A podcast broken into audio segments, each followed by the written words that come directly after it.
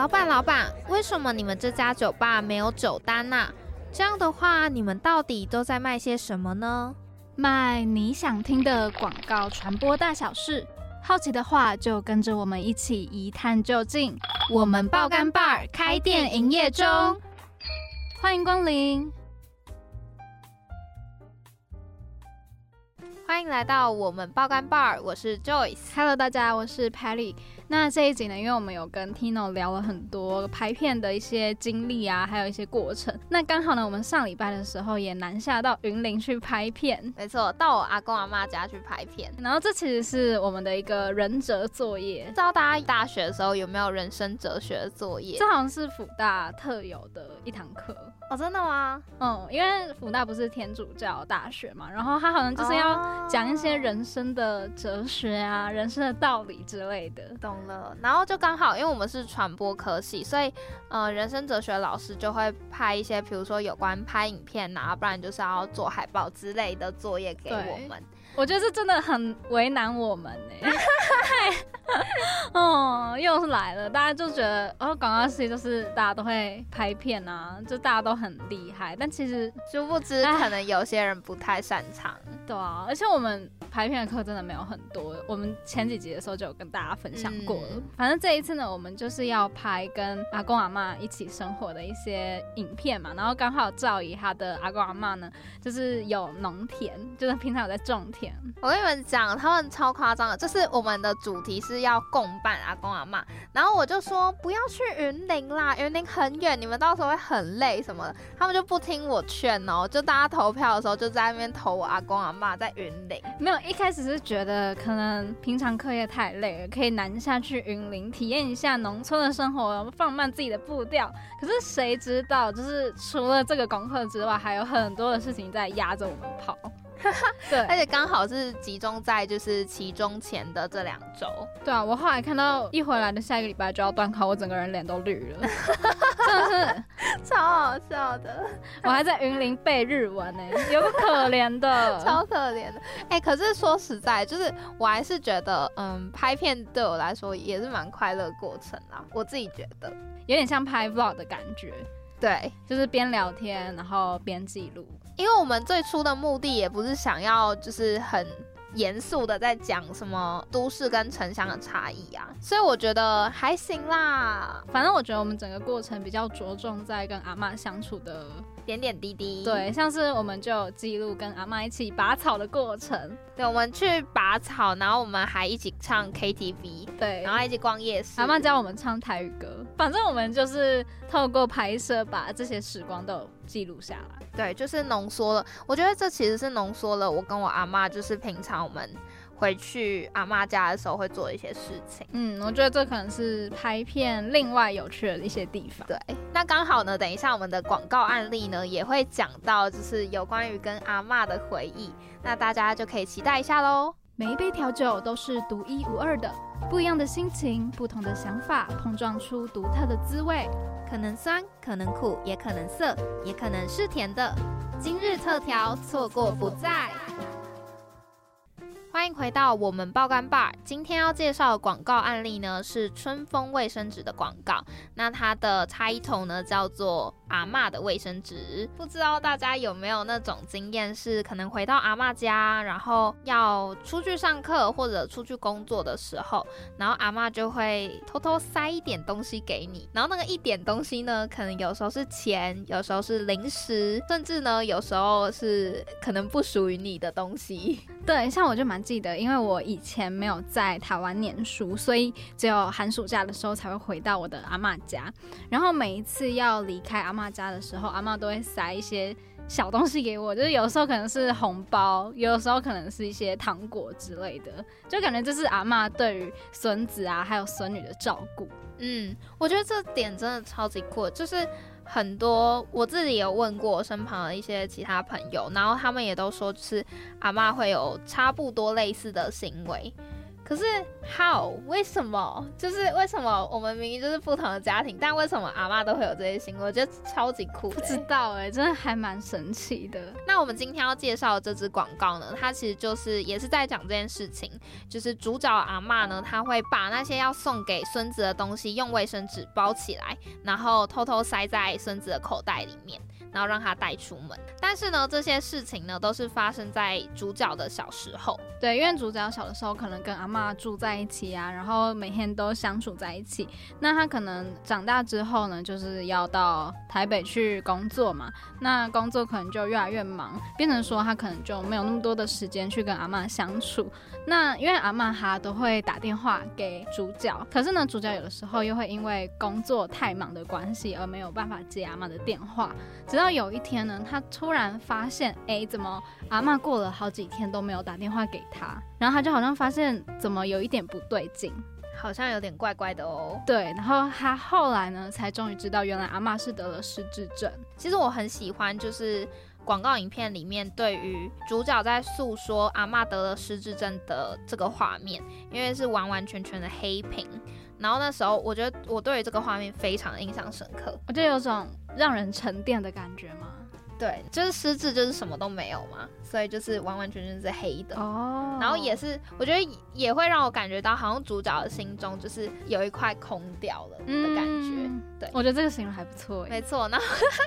怎么很 有画面感？很有画面感。好，反正呢，后来他就是回到阿妈家嘛，然后阿妈对于他是谁，还有他的电话号码是什么都不记得了。直到最后呢，主角要离开阿妈家的时候，阿妈就偷偷的像小时候一样，在卫生纸里面包了一些东西，偷偷的塞在主角的口袋里面。嗯，我觉得这一幕真的很感人。就是阿妈虽然她已经不记得主角是谁了，可是在她的内心深处，她还是知道这其实是她的孙子，她应该要跳秀他一下。没错，就是“跳秀”这两个字。然后这也是就是春风卫生纸它所主打的，因为卫生纸通常我们看到广告就是要温柔嘛，呵护的感觉，就是很细致的感觉，所以他们主打的 slogan 呢就是最真实的温柔，呵护最爱的人。然后我觉得里面主角也有说到一句：“阿妈的卫生纸里呢，包的不只是她的关心和呵护，还有那些我早已忘记的每一个珍贵的时刻。”我觉得这些句子也都蛮感动我的。嗯嗯，而且我觉得就是因为卫生纸，它就是一个卫生纸。不管你是哪一家品牌，其实都大同小异，所以我觉得它可以透过这一支广告，把卫生纸的形象形塑成就是一种对家人的爱，我觉得是还蛮厉害的。这其实就是我们在做广告的时候，你要怎么把一些可能平常的日常生活用品的那些品牌，你要去附加一些价值，让。大家会在选购这些产品的时候，会比较容易去选择这几个品牌。那今天呢，我们的上一集我们有跟 Tino 聊天嘛，然后上次我们也有提到说，Tino 其实就是这一支广告的脚本企划。那在这一集里面呢，他也会说到，嗯，他跟阿妈之间的故事的后续，大家也可以在访谈中仔细听一下哦。老板，老板，为什么你们这家酒吧没有酒单呐？这样的话，你们到底都在卖些什么呢？卖你想听的广告传播大小事。好奇的话，就跟着我们一起一探究竟。我们爆肝 bar 开店营业中，欢迎光临。那很好奇，说当时就是是什么样的？勇气让你说出来一个人接案，是因为有人就是丢案子给你嘛，然后所以才开始考虑做 freelancer 这件事情吗？还是从英国回来之后就在想这件事了？对啊，那时候英国回来的时候其实就是一个转捩点嘛，就是说我英国之前我在台湾广告公司做了三年，就是爆肝啊，就像你们的节目名称一样，就是每天熬夜爆肝，服务客户，嗯，服务老板，然后。领的薪水可能就是固定那样子。然后那时候我觉得台湾的广告公司的产业其实很，我自己觉得很血汗呐，就是很辛苦。我会觉得那个体制不是让我欣赏跟我向往的体制，所以我才会决定先离开，先去英国看看，先去欧洲看看看。然后我觉得我从英国回来之后，我办过几场分享会，然后很常跟同学或者一些年轻的想要去的一些人分享说，那是一种归零跟累积的概念，就是人的一生或者你人可能就像一缸水一样，啊，你的水越来越满，越来越满，满到一个就是到表面的时候，你就没有东西再去放新的东西进来了，所以你需要适时的去把它倒倒空。我去英国那时候就是等于是在做这个倒空的动作，嗯我把它倒空了，归零了，我再慢慢累积我想要累积的东西。对，那我慢慢累积到我想要东西的时候，回到台湾，我发现说，我想要累积的东西跟我以前在广告公司要累积的东西不是同样的东西。我想要累积的是属于我向往的一个工作的模式，我向往的一个产业的一个生态的一个模式。所以我就决定，哇，好，那我很明白，我不想去广告公司，我不想回去工作，我不想回到体制内。那我先接案好了，对，所以就先接案。那当然会害怕啊，那时候就很害怕，说，哎、会不会没案源、没饭吃？但是幸好运气好的是，我还保留一些之前我在广告公司服务过的客户，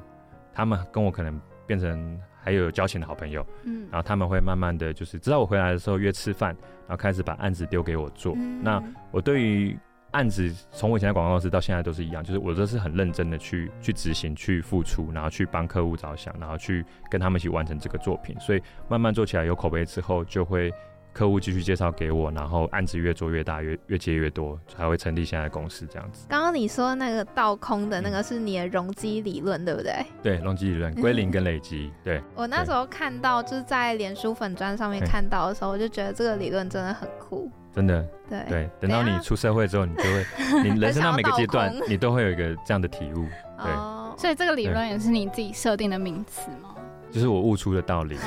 我在我在国外悟出的道理，这样子。对那，你去到国外的时候，有觉得可能他们外国人有跟台湾人比较不一样的地方吗？比如说，可能更懂得怎么生活之类的。当然了，当然了，就真的是不会说我们现在讲社畜社畜嘛，对啊，那真的台以前在台湾真的是很不小心就会变成社畜，嗯，对，但但国外的话，因为他们的自我意识比较比较强烈，所以他们懂得怎么去保护自己的领域或保护自己的生活空间，所以他们呃，就像我们讲的，懂得享受啊，嗯懂得生活。对，不会说你工作到你都忘了怎么生活这样子，这个是蛮重要。我那时候在台湾的时候，其实就是这样子。我那阿妈的卫生纸就是我工作到我忘了生活，我忘了家人，所以我才忽略到我阿妈的的电话这样子。对，那我就一直提醒自己说，不要忘了生活，对，嗯不要忘了怎么就是还是过好自己想要过的生活模式这样子。对，所以我不想回到体制，就是因为这个原因。我想要创造一个我自己的的生活模式。对生活模式，或是工作模式，或是我的公公司文化。所以刚刚讲到有没有爆肝，其实我觉得我现在我的公司哦，呃，不鼓励员工爆肝，对，就是我会很强调说，就是除非真的万不得已需要熬夜加班，我们才要这样做，但是这不会是常态。嗯，这个是偶尔为之 OK，所以我都会希望让客户知道说，我的公司的文化是不鼓鼓励员工加班的。所以如果你是半夜要跟我们讲工作，或是你周末要我们讲工作，要我们帮你加班的话，那我可能是比较不乐见这样的状况，我可能就不会接这样的客户。对我会让我员工知道说，我不会想要接这样的客户，服务这样的客户。对，那我们就是上班的时候上班，下班的时候就好好生活这样子。这是我目前想要经营出我公司一个团队的文化。哇哦嗯，这样的这样的团队文化真的是就是做广告理想系中的，对啊，对啊，对啊，其实呃，我觉得这几年台湾的产业其实有有有变好，嗯，就是我会发现有很多客户就有这个 sense，他知道说，哎、周末打扰了，或是下班打扰了，对，但是你可能可以上班的时候再回我就好，那我觉得很好，因为代表我们与时俱进嘛，就是那些客户跟我们都有在进步，可能以前老一辈的人他们可能退下去了，换年轻一辈人上来，他知道他以前多痛苦，或以前怎么造成对方的。的的痛苦，那他知道他嗯不要这样做，所以我觉得这样是一个好的现象。对啊嗯，是一个好的循环，正在变好中。对啊，对啊，也会让你们之后比较好过一点。对啊，很需要，很对啊需要。超级需要的。对，那很想要问说，就是平常接到这些 case 的时候，会去参与创意的发想吗？还是你们公司比较是负责说，就是呃品牌主他们给你们什么脚本，然后你们就去拍摄这样子？嗯，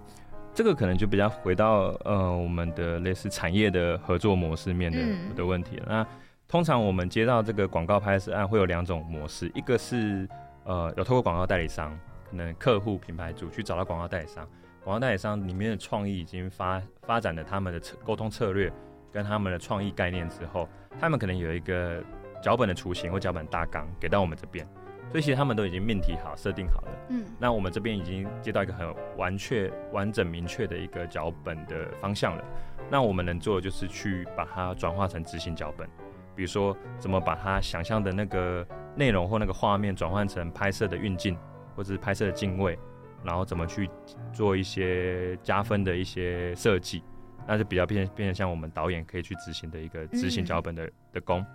那有另外一种模式会是，他没有透透过广告代理商，可能是某个品牌酒商的客户，或是保养的客户，或是卫生纸的客户也好，他直接跑来找我，告诉我说，我母亲节要推一档，或是我今年周年庆要推一档，哇，或者我有个新品上了，我要推这一档，他会 brief 我说这一档的需求是什么，他想要沟通的重点、传播的重点是什么。那我可能就是在借由这个去帮他发想一个脚本，提案给他，告诉他说我们要这样拍，对，这样去跟消费者沟通，这样子。所以是看客户那边到底有没有，就是先请广告公司那边先去想一下企划，然后会跟你们接到案子的时候的那个模式会有所不同。对对对，就是可角色的问问的差别而已。对嗯，Tina 会觉得说拍片比较累，还是想创意比较累？我觉得拍片比较累，因为拍片是劳力活，所以有时候拍片都会觉得说耗在那边，你可能需要一天去去回复你的、嗯对回血的感觉，这样。想创意很累啊，但想创意累是是不同心理的累啦，对吧、嗯心理的累，但是拍片的话，它会是心理跟生理同时会负担这个压力，对啊、其实都是蛮累的。那在片场中有没有遇到一些离奇或者有趣的事情？OK，这个的问题我想了一个周末，真的我想说我？要分享，还是其实很是有很多有趣还是还是没有？因为其实我们就是没有去过片场的人。哦，有啦，我有当过一次灵演，嗯但是那个真的就是我觉得有点无聊、欸，就是大家真的很安静，对啊因为你你也不能太吵啊，对啊，对啊，如果你是外围的人，你一定会觉得很无聊，因为你嗯不知道他们现在进度到底在哪。但是可能导演跟制片或者是代理商，他们可能就正在解决一个很很头痛的嗯问题，头痛的问题，在在处理这样。所以其实拍片它其实是一个耐力战呐、它可能时间会拉得很长，嗯。然后你要一直好像在跑马拉松一样，一颗一颗镜头把它消灭掉，然后一颗一颗镜头它可能会产生很多的问题或者困难，你必须要去把它解决，处理到客户的需求这样子。那如果说离奇有趣的事情，嗯，可能可以分享的是前年有在拍一个在摄影棚里面的案子，是我们要拍不同的运动员，然后来到摄影棚，然后我们塞出那个运动员的一个类似嗯。运动的一个场域，对，然后他要发挥他的专业，去秀出他很很专业、很漂亮的运动技巧，这样子。那时候我们刚好在拍一个桌球选手，然后我们设定桌上要有三颗杯子，然后他要三连发，啪拍啪啪进去把它打掉。哦，然后那时候就是他练习的时候试都会成功，可是不知道为什么现场来的时候 又一直失败。所以你们就是一直在等他一直在，等，一直在等，然后一直在等他打打打打，然后可能是前两下成功很完美，第三下就是落惨。嗯或是嗯好不容易打了三下都 OK 了，可是摄影师说，哎、那个角度没拍好，或是那个、哦那个时间不对，所以那时候就为了那颗一直在等，在等，在等。所以那个是得一镜到底，不能把它剪掉。对，一镜到底不能。那那时候会有一个尴尬的点是，我要同时照顾到运动员的自尊心，跟我这个影片要拍的完美，要可以继续往下拍的一个进度。嗯对，所以我那时候有点有点难以取舍，就是我想要让那个运动员试到完美，但是时间进度的压力，就是制片人在催我说要赶快结束这一场，不然你会超班超时，你可能要报预算的。嗯，对，所以我就一直在等，一直在等，一直在等。对，但是最后他没有，还是没有完成那三下。然后我们是用电脑合成，去把那第三哦下就是把它修到完美，它就变成是修完之后还要去跟运动员讲说我没有做这个处理，那哦，你 O 不因为要礼 OK？貌性可不可以接受这样子？嗯大概是这样。啊，那现场没有放乖乖吗？你们现场会不会带乖乖去？现场不会放乖乖，但现场有时候会拜拜，哦，对，会先拜拜。对在开拍之前，对，有时候我们拍一些外景或是一些可能比较会侵犯到不不同领域的地方的时候，嗯就还是要掰一下，比较安心这样。那这样嗯接触下来，有遇过什么样子的广告最难拍吗？因为以前好像嗯有听过别人说食物的广告是很难拍的。会对啊，食物真的很难拍。我们去年接了很多食物的广告，开始进入食品摄影这一块，就发现它是一个一个不一样的 know how，一个专业这样，就你要怎么拍出食欲感，那你要怎样把那个食材的表现拍得很好？但是通常大部分都会是我们要去加工，不会是原本的样子。我有看过你们那个泡面那一只广告，嗯，我觉得看了我肚子很饿，有拍出食欲感的有有。有，对啊，那个通常也都是爆干拍，啊，那通真的吗？常就是你可能要一颗镜头要琢磨琢磨很久才会把它拍的好看，然后也要同时你满意之后客户也要满意，所以嗯通常那个案子都是这种东西真的是爆干的，因为你没办法控制，你可能就是要一天拍个二十个小时才有办法把它拍完这样子。哇哦！所以听众们如果看到那种食物的广告，真的要多感意谢感谢多一下看几眼。这背后有很多的心血啊。对啊，不止食物啊，猫跟小孩也难拍啊，哦，动物跟小孩也比较不可控的。嗯对啊哎，我还蛮好奇动物到底要怎么拍耶。我们最近刚拍一个也是有跟动物有关的，我们就是找了动物的演员训练师。哦，然哦，算是有人在负责这一对对，这一块其实是有个专业，就是比如说你想好动物的呃表演是什么，然后你可能可以跟动物园训练师沟通，然后他会去帮你去找到他觉得可以呃处理这样子表演需求的动物演员给你，猫或者狗给你，然后他开始训练它。我其实有时候就很好奇，说那些广告里面的猫狗为什么那么听话？该不会是合成的吧？有些会是合成的，哦，有些会是合成的对，。有些可能就是他先拍一个素材，然后再用后置的方式去合成这样。那现在的合成技术也是很厉害，也分不太出来哪一个是真的在拍摄的，哪个是合成的。那想要问一下，刚刚有提到说去英国壮游，嗯，那这一番壮游是因为在广告公司就是有点累了，所以想要去英国壮游一番吗？其实那个就是还是在我大学的时候就开始萌芽的一个念头嘛。嗯，就那时候其实就跟你讲，呃，刚刚我们讲的就是说，我们看很多国外的青春校园喜剧，对。但是除了看那个之外，我那时候看了一部纪录片，叫做《Glastonbury》，然后它应该叫做《摇滚时代》，中文名字。然后那时候他在讲那个英国一个很有名的一个音乐季叫 Glastonbury，然后他也有点媲美，就是我们现在比较知名的可能是 Woodstock 音乐节嘛，对，那它是英国的另外一个像 Woodstock 这样的一个音乐节，然后它是全世界最大的音乐节。那时候看完之后就会觉得说，哦，我有生之年一定要去一趟，去一趟那个英国参加那个 Glastonbury 音乐节。嗯所以那时候我有就是一直在关注，然后那时候又刚好打工度假，现在我不知道你们流不流行。那时候我就想说，哇，那如果可以出国打工度假的话，我会想要去英国，因为我很喜欢英国的文化，我喜欢英国的那个音乐季，嗯嗯所以我就想要去英国生活看看。对，然后就连续抽了好像一年还是两年吧。对，然后就是有有一天刚好我在加班的同时，然后上网看我抽签的结果，就抽中了。然后我就哇这时间到了，我该去了，就是我就嗯就要把工作辞掉。那时候刚好也是做完阿妈卫生阿妈卫生纸的时候，嗯对，那那时候心态就觉得说，我工作两年多，好像也到一个段落了，就该休息了。就是，呃，我一直在做重复的专案，那我可能还是想要去归零嘛，去国外看看，再去吸收一些养分。对，所以我觉得那个有点像是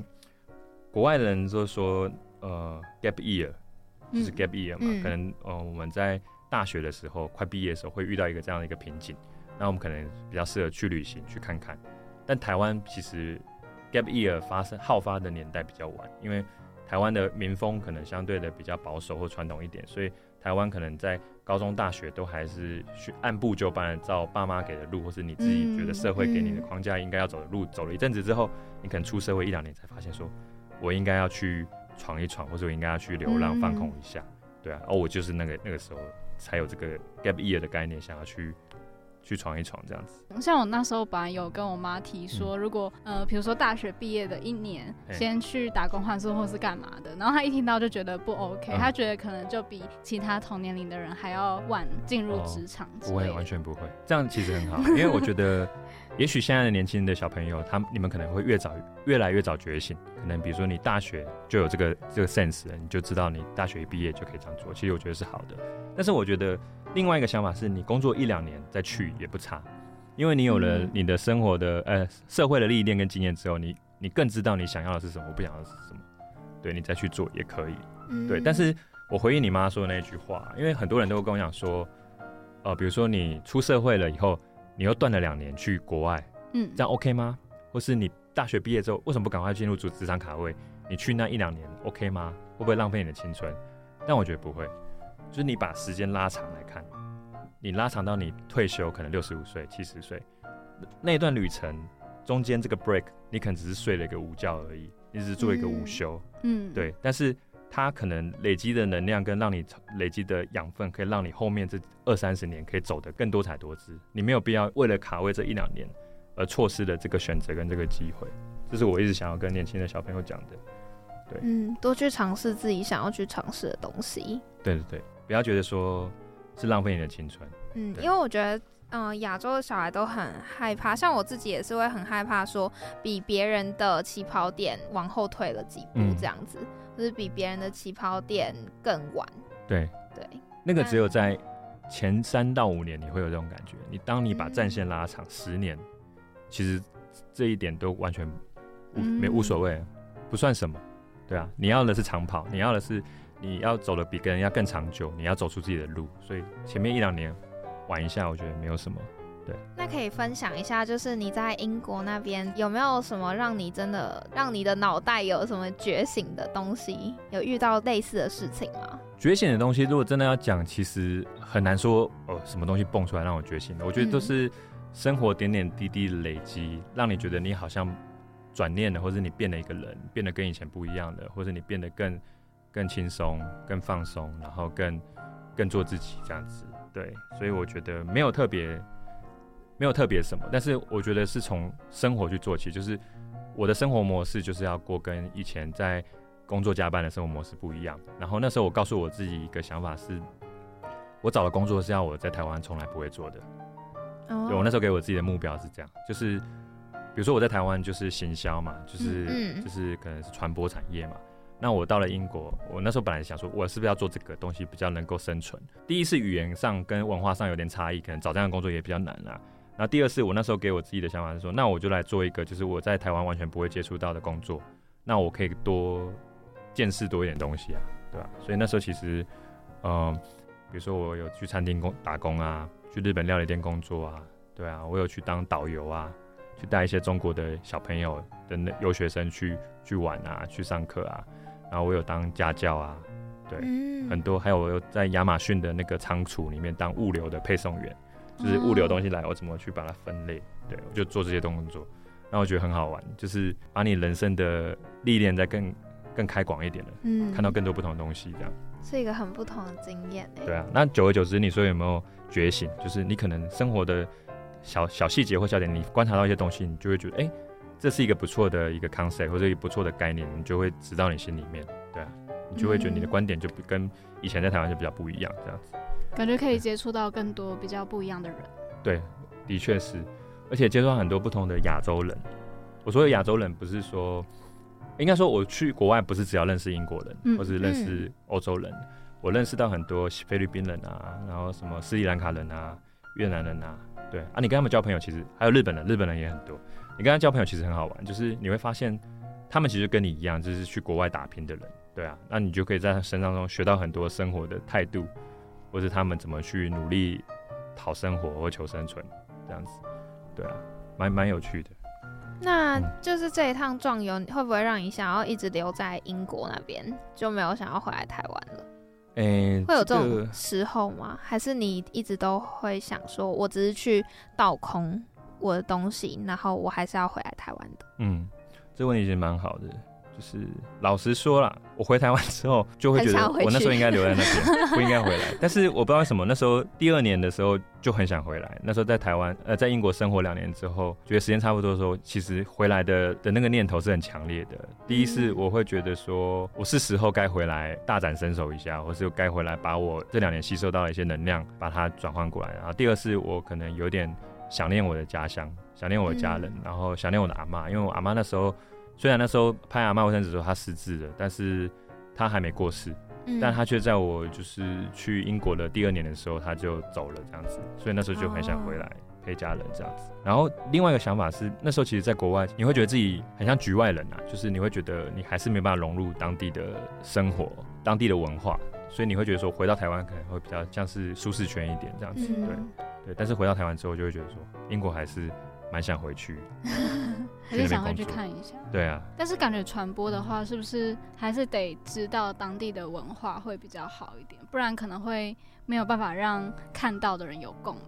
对啊，算是你要深耕地方的一些文化，或是那边的一些时事吧，对啊，然后你要知道那边人的使用习惯，或是他接受讯息的的模式是什么，这样子。那就要花更长的一段时间了。对啊，就是你要再嗯去做扎根的动作，这样子。嗯，对。那感觉不管是你去国外生活那一阵子，还是你自己开公司，感觉你都是一个还蛮勇于跳脱舒适圈的人，所以嗯还蛮好奇说，就是要怎么面对当你要进入到一个全新的环境的时候。我那时候给我自己的呃信念跟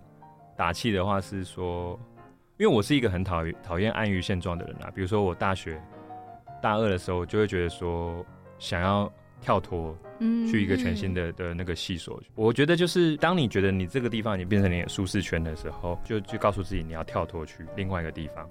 然后到另外地方的时候，你可能会很辛苦，你会很挫折，你会有一些跌跌撞撞的，但是你就是把它打造成你的第二个舒适圈。你的念头就是我要把这个地方变成我的舒适圈。嗯，当它变成你的舒适圈之后，你再离开，再去下个地方，再去找下一个舒适圈的建案、建地，这样子。对，这是我那时候的给自己的一个念头的想法。今天听了很多，就是我现在到底要叫你莫还是 Tino 了？你比较喜？欢哪一个？我其实我蛮喜欢别人叫我 Mo 的，M 哦 O 对，可是那时候是在国外的时候，嗯，对啊，外国朋友叫我 Mo 就觉得就是很自己很。做自己。嗯哦，好，那今天谢谢莫来到我们的节目，然后听了很多，因为我其实跟 Patty 都有那种想要出国的感觉，想要出国去看看外面的世，界。但是有点嘎嘎的，嗯觉得自己一个人出国好可怕的感觉。嗯，对，一定会加的。好，那今天真的收获非常多，那嗯谢谢梦。谢谢，好，谢。谢。那今天的节目呢，就到这边告一个段落。下一集呢，我们也会邀一个新的来宾来跟我们讲讲内向者跟外向者的差别。然后呢，也想要跟大家宣传一下，我们在 Instagram 的粉砖里面呢，也有放一篇有关于就是制片团队的分工介绍。那对于拍片有兴趣的，也可以来看看哦。那我们的首播时间呢是礼拜五的晚上八点半到九点，重播时间是礼拜天的下午两点到两点半。那我们就下次再见喽。拜拜。